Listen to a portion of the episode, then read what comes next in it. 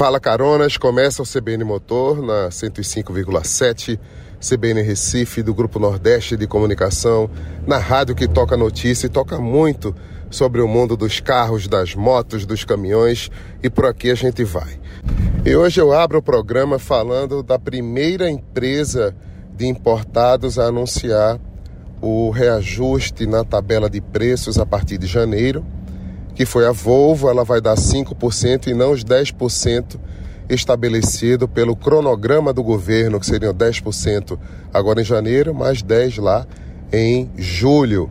Então, isso que você vai acompanhar por aí são alguns reajustes e como a empresa vai entender também a distribuição das cotas e como ela vai se manifestar ao longo dessa nova jornada por um cliente que vai pagar muito mais caro para o carro elétrico e híbrido importado infelizmente. É, por trás dessa medida do governo se esconde um negócio que eu preciso contar para vocês também. Na hora que os chineses começam a aumentar de preço, as montadoras tradicionais que já estão no mercado brasileiro, elas vão sentir muito mais à vontade, sabe para quê? Aumentar o preço delas também. Reajustar como elas querem e podem reajustar. E o consumidor, ele paga essa conta. Agora, o mesmo consumidor que paga a conta, ele esquece que ele tem um poder. Ele tem um poder de decisão de compra, ele escolhe o que vai comprar mais em conta ou não, ou espera que os preços baixem para poder, de forma clara, comprar e trocar o seu automóvel ou comprar o primeiro automóvel. É complexa a matemática, mas dessa forma também funciona. O ministro da Indústria e Comércio, Desenvolvimento, Indústria e Comércio, também vice-presidente Geraldo Alckmin, disse que a medida ela protege a indústria automotiva, ela estimula a tecnologia. Também concordo com isso. Mas eu concordo que o preço é livre. Então, senhor Geraldo Alckmin, a gente tem que entender isso também. Por um outro lado, eu espero que a gente consiga pagar menos, porque quanto mais tributos no Brasil, muitos tributos que eu consideraria desnecessário como cidadão, pior a qualidade de vida da gente, né? Classe média, classe média alta, aqueles que ascenderam, não os ricos de berço, mas aqueles que conquistaram porque trabalharam e empreenderam, e também aquele que começa a vida com pouco dinheiro e precisa pagar menos e precisa ter mais isenção. O CBN Motor está no ar e a gente vai falar de carro. CBN Motor. Apresentação: Jorge Moraes. Luciano Dorf tem sua primeira participação aqui no programa. Repórter Motor. E agora é hora de falar do mercado de carros novos. Somadas as vendas de automóveis e comerciais leves registraram 201.649 emplacamentos em novembro. Com relação a outubro, ocorreu uma retração de 2,44% nos emplacamentos, conforme números oferecidos pela FenaBrave. A Fiat Strada foi o modelo mais emplacado na classificação geral. Líder entre os automóveis, o Volkswagen Polo levou o segundo lugar geral com 10.197 modelos comercializados. O Polo liderou entre os hatches de entrada, emplacando 10.197 unidades em novembro. O segundo lugar é do HB20 com 10.057 emplacamentos. Com 9.802 unidades vendidas, o Chevrolet Onix levou a terceira colocação e o Fiat Mobi emplacou 6.367 unidades, ficando em quarto lugar entre os carros hatches mais vendidos em novembro de 2023. O Renault Kwid emplacou 5.972 unidades e ocupou a quinta posição. Repórter Motor. Hora de chamar o Corredor X, porque ele vai falar do Huawei Série 7. Corredor X. Olá, Jorge Moraes, Luciana Caronas da CBN. Jorjão, olha, essa semana nós vamos falar de Huawei. A Huawei é uma empresa mundial especializada em redes e telecomunicações. Ela começa, né, ela é fundada em 15 de setembro de 1987 na cidade de Shenzhen. Shenzhen já falamos aqui, é uma das cidades mais eletrificadas da China em termos automotivos, né? Isso há mais de uma década. Olha, essa empresa tem 180 mil colaboradores, é a segunda marca chinesa de presença, é, de presença global. Feitas essas considerações, o que é que essa empresa tem a ver com o mundo da eletrificação no Brasil? Ela está trazendo para o, o Brasil o Series 7. O que é que esse carro tem de especial? É um SUV 4x4, 270 cavalos, 5 lugares. Parece muito com os BID, com o, o, o Aval. Não vejo nada demais nisso, né? Muita gente vai dizer. O detalhe é que esse carro ele promete uma autonomia de 1.300 quilômetros sem recarga, ou seja, você carrega e roda 1.300 quilômetros. Você vai daqui para o Piauí sem precisar de nenhum abastecimento. Velho, isso é muito revolucionário, porque o gargalo do mundo elétrico, as maiores críticas é por conta da insegurança dessa autonomia eu tenho um carro elétrico, mas eu não consigo viajar com ele para canto nenhum. É o que muita gente que tem carro elétrico, principalmente é, os mais baratos, reclamam disso. E aí, a Huawei, que é uma super empresa, traz a, a, o Series, né? ou seja, respaldo da eletrificação existe por conta até do, do berço lá de Shenzhen. Ela traz essa novidade que eu acho que isso aqui vai abalar o mercado, principalmente o mercado da eletrificação chinesa. Daqui a pouco a gente volta. Corredor X.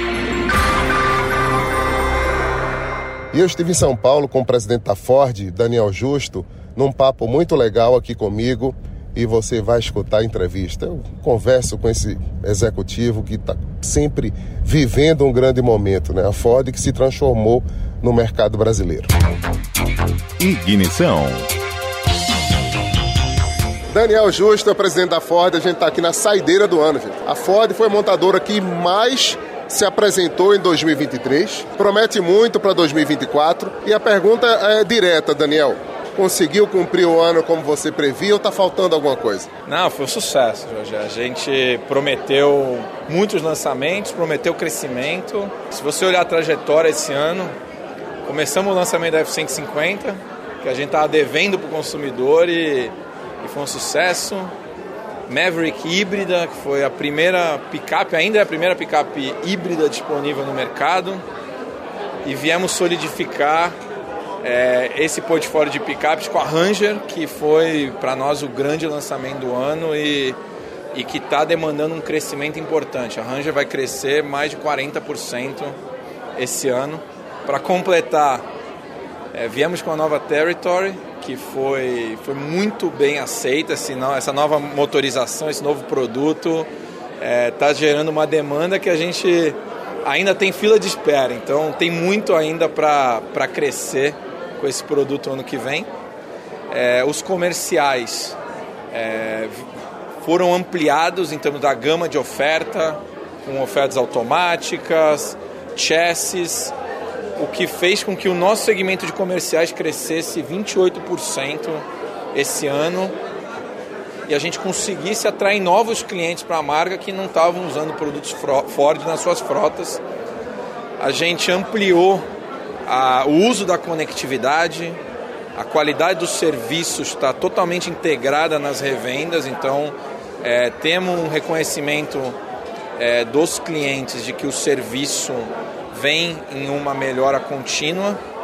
E aí, para completar o lançamento do, do Mustang Mach-E, nosso primeiro elétrico, um elétrico esportivo, que vem complementar o, o nosso Mustang, que já é uma razão de orgulho para nós, o nosso V8 gasolina, que todo mundo adora. Agora tem um irmão que, que é elétrico, é, apresenta muita flexibilidade e performance e estamos finalizando o ano agora com a Raptor, que, que eu acho que a Ford vem inaugurar um segmento novo. Esse é o segredo, eletrificar e misturar com produtos de performance a combustão? Eu acho que a nossa visão é essa. A nossa visão é, se você olhar a Raptor, é um produto único, com alta performance, que vem atender uma demanda muito aspiracional do mercado é, quando a gente combina isso com um portfólio que oferece a flexibilidade de veículos a combustão e veículos híbridos eu acho que a gente oferece para o cliente a, a possibilidade de escolha de qual que é o produto que melhor se adequa ao seu estilo de vida. Então eu vejo, eu vejo esse como o nosso futuro é, em termos de ofertas amplas para os nossos clientes. Vai antecipar a entrega de Raptor? É uma pergunta. E a segunda é a euforia da rede de concessionários que vibra com a resposta à lucratividade dos produtos. Isso foi construído com seu time, com Rogério Golfarb, com todo mundo que trabalhou, mais a engenharia que conseguiu acertar dessa maneira. O que é que a gente pode esperar de 2024? 60 anos também é uma marca que está vindo por aí, né? Bem, é... primeiro as Raptors, nós vamos acelerar o máximo que a gente puder. É... a promessa inicial desse lote é fevereiro, é... já está totalmente vendido. Agora vamos certificar que é, os veículos chegam para os clientes o mais rápido possível. E para o ano que vem é um ano de mais crescimento. É um ano em que a gente vai buscar mais excelência em serviço. É, nós queremos que os clientes usem mais a conectividade, agendamento online, a facilidade de poder fazer o serviço sem sair de casa e vamos, teremos lançamentos em todos os segmentos que a gente compete, é, demandando aí um crescimento de, de dois dígitos para o ano que vem. Essa é a nossa expectativa. Conversamos com o Daniel Justo, gente, que é o presidente da Ford, que está aqui celebrando um ano de oportunidades. Obrigado, parabéns, boas festas. Obrigado. Valeu. Hein? Ignição. E já já o Corredor X volta para falar dos 15 anos da Lei Seca tem que fazer essa justificativa e vamos nessa. Trazer aqui mais notícias, porque Gustavo Schmidt vem aí com um papo com Schmidt. Papo com Schmidt. Olá, Corona CBN, bom dia Jorge, é um prazer mais uma vez estar com vocês nesse nosso bate-papo de todo sábado pela manhã. É, Jorge, o que podemos esperar em 2024? aumento de preço dos veículos importados híbridos e elétricos? E a indústria? As vendas vão crescer? Vamos tentar falar sobre estes tópicos nesse nosso tempo agora, nesse sábado pela manhã. Primeiro, o preço dos importados híbridos e elétricos. Por conta da volta do imposto de importação, como já sabido e comentado aqui no canal, é, que vem numa primeira fase com um retorno de 10% de alíquota para os carros elétricos e 12% de alíquota para os carros híbridos, tanto plugáveis como não plugáveis, já agora em janeiro, eu acredito que sim, as montadoras vão aumentar preços. Algumas delas já se pronunciaram a respeito, como é o caso da Volvo, que anunciou aumento médio de 7,7. Na verdade, ela pretende aplicar um aumento de 5% para o seu produto elétrico EX30, que promete volumes interessantes de vendas no ano de 2024 e 10% para os demais, fazendo assim os 7,7% de média. A Kia recentemente se pronunciou através do seu CEO de que deve absorver parte do aumento, o que deve ser também o comportamento das duas chinesas que têm causado um frisson no mercado nos últimos meses. Estamos falando de Great Wall Motors e BYD. Acredito que as duas não irão repassar o aumento integral e provavelmente também absorverão uma boa parte do aumento. Tudo isso para que as suas vendas não sofram é, uma queda drástica nesse início de 2024, quando entra em vigor, como falamos, as novas alíquotas. Então, acho que neste primeiro momento, Jorge, as montadoras irão absorver e passarão ao consumidor um aumento menor, tentando esticar por mais tempo os resultados positivos das vendas dos eletrificados. A dúvida que eu tenho é sobre a segunda fase de implementação uh, de retorno da alíquota, que está prevista para julho de 2024, quando então os veículos elétricos sobem para uma alíquota de 18%, os híbridos plugáveis para uma alíquota de 20% e os híbridos não plugáveis, não carregáveis para uma alíquota de 25%. Aí acho que as montadoras terão que passar um pouco de aumento porque a alíquota passa a ficar bem mais salgada. E sim, concordo que provavelmente as montadoras que têm produção local e concorrem com essas marcas que têm produtos importados é, provavelmente vão aproveitar, entre aspas, para também aumentar os seus preços e, por consequência, ficarem mais alinhados com os preços dos concorrentes. Infelizmente, normalmente esse é o comportamento da indústria, ela procura sempre que possível aumentar seus preços para buscar mais rentabilidade, até porque vamos falar a verdade, os volumes de vendas não estão muito animadores e não está nada fácil cobrir os custos. É, lembro que em novembro os resultados da venda de veículos eletrificados foram fantásticos. Foram mais de 10.500 unidades vendidas entre elétricos, híbridos e híbridos é, carregáveis. É, chegou a representar mais de 5% da indústria, um recorde tanto em volume de vendas como em participação é, dentro do total da indústria. O consumidor, na dúvida, obviamente, vislumbrando que algum aumento virá e que está propenso a fechar negócio está aproveitando o momento para buscar a compra do seu veículo eletrificado sem a majoração de preço. Acredito que essa tendência, esse movimento deva continuar agora no mês de dezembro e é provável que tenhamos um excelente resultado de vendas de veículos eletrificados esse ano, Jorge. Provável não, é uma certeza. Acredito que as vendas podem chegar muito próximas de 90 mil unidades nesse ano de 2024. Falando de indústria e já projetando um pouco o que pode nos esperar em 2024, eu diria duas coisas. Primeiro, 2023 vai fechar entre 2,145 e 2 milhões 165 mil carros vendidos, é, 10 a 11% melhor do que 2022. E o consenso entre as montadoras e a Anfávia é de que a indústria para o ano que vem deve ficar próxima de 2 milhões e 300, ou seja, um crescimento de 7%.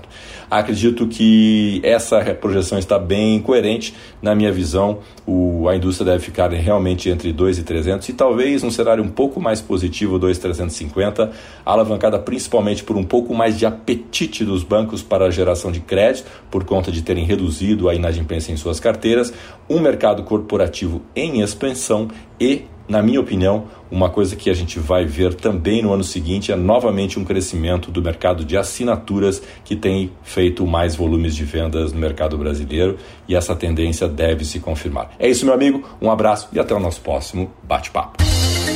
Papo com Schmidt. Eu lembro a vocês que acontece o Motor Show Pernambuco no Shopping Rio Mar, entrada gratuita os principais lançamentos, tudo aquilo que você está escutando aqui nos teasers que são ouvidos na CBN. Então tá lá no Rio Mar, a partir das 13 horas, vai até o próximo domingo, dia 17, Motor Show Pernambuco. Você vai ver tudo sobre carros elétricos, carros híbridos, os maiores lançamentos da indústria, tá tudo lá, concentrado para você ver. E quando se fala de indústria, ainda tem um lançamento esse ano, dia 21 de dezembro, que é a apresentação das marcas Omoda e Jayco. Eu vou estar tá lá para conferir isso, viu? Antes tem a apresentação do prêmio Wall Carros, um dos maiores prêmios da indústria automotiva, assim como o Autosport da revista Autosport, do Sistema Globo, que consagrou os carros do Brasil. O Wall Carros tem sido aí uma grande revelação no maior portal brasileiro, né, gente? Eu sou colunista lá e vou apresentar esse prêmio junto com a Milene Machado na próxima quarta-feira. Então você vai acompanhar tudo comigo também nas redes sociais. A gente segue chamando mais um Corredor X aqui sobre os 15 anos da Lei Seca, que ele pontuou muito bem. E aí, Jorge, estamos aqui de volta para falar de Lei Seca. Se beber, não dirija. Olha, a Lei Seca esse ano comemorou 15 anos da sua existência, com mais de um milhão de infrações aplicadas. Né? Muitas e muitas e muitas vidas foram poupadas. Nós não estamos aqui a criticar né, a lei seca e o, todo o seu rigorismo. O perfil de quem mais foi apanhado né, nas, nas inspeções das Blitz foram as pessoas do sexo masculino na faixa dos 40 anos. 42 anos para ser mais preciso. E os dias sexta, sábado e domingo. E os horários das 23 à meia-noite. Nós fomos provocados por um dos nossos caronas sobre a lei seca. Ele diz o seguinte, que a pessoa pode consumir, por exemplo, cocaína, dirigir, parar na, na blitz e nada acontece. Pode também estar com um fuzil na mala do carro e também nada acontecer. Por coincidência, essa semana nós tivemos a maior apreensão de armas pesadas da história do país. Foram 43 mil armas apreendidas é, pela Polícia Federal, que desbaratou aí uma das maiores quadrilhas do, que, de abastecimento do crime organizado. E isso que ele questiona, Jorjão, eu acho que é uma reflexão para todos nós. É, principalmente quanto ao uso dessas substâncias que provocam as alucinações mais até do que o álcool. Então, assim, seria muito interessante né, que as autoridades que estão nos ouvindo é, que buscassem aproveitar esse sucesso da Blitz da Lei Seca para ampliá-lo.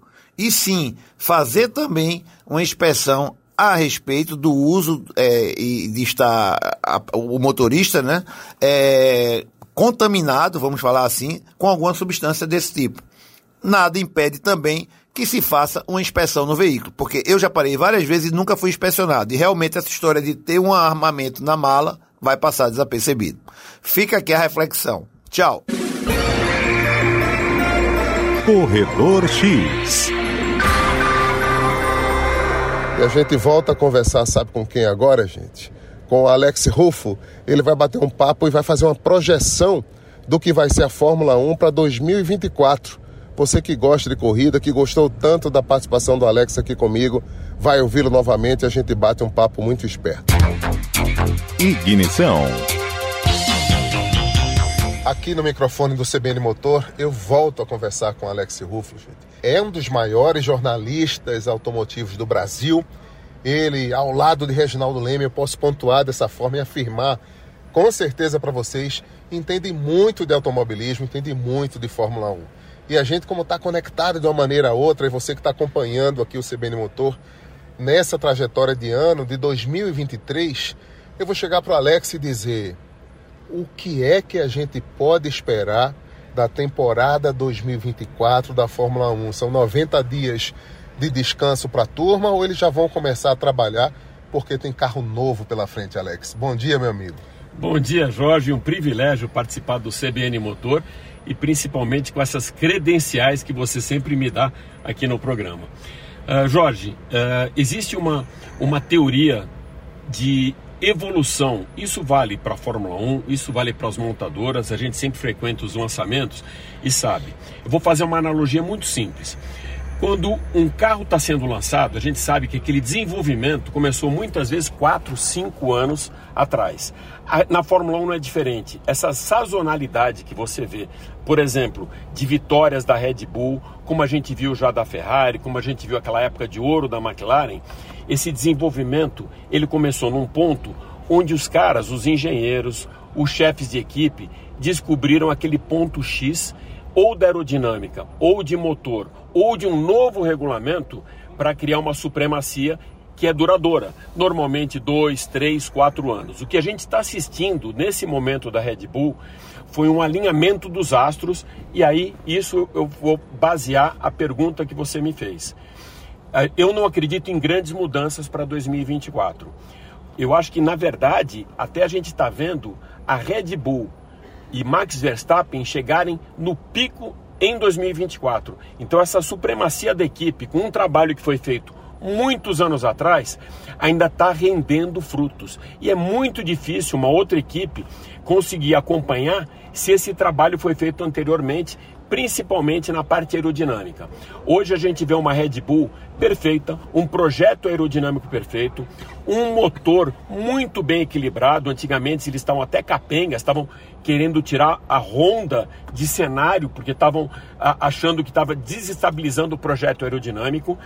Conseguiram resolver o problema de assoalho, conseguiram resolver o problema da asa dianteira.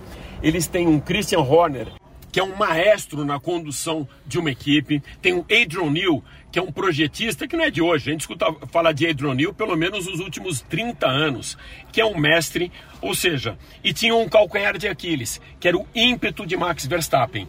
No último ano, Max Verstappen provou ser um cara equilibrado, consciente, fazendo corridas cerebrais e isso só tende a melhorar, traz maturidade para o piloto, principalmente quando ele tem uma equipe de ponta. Porque muita gente fala, não, tá andando bem porque é equipe de ponta. É aquela história, o Tostines é mais fresquinho ou é mais fresquinho porque é, porque é novo, porque está na prateleira.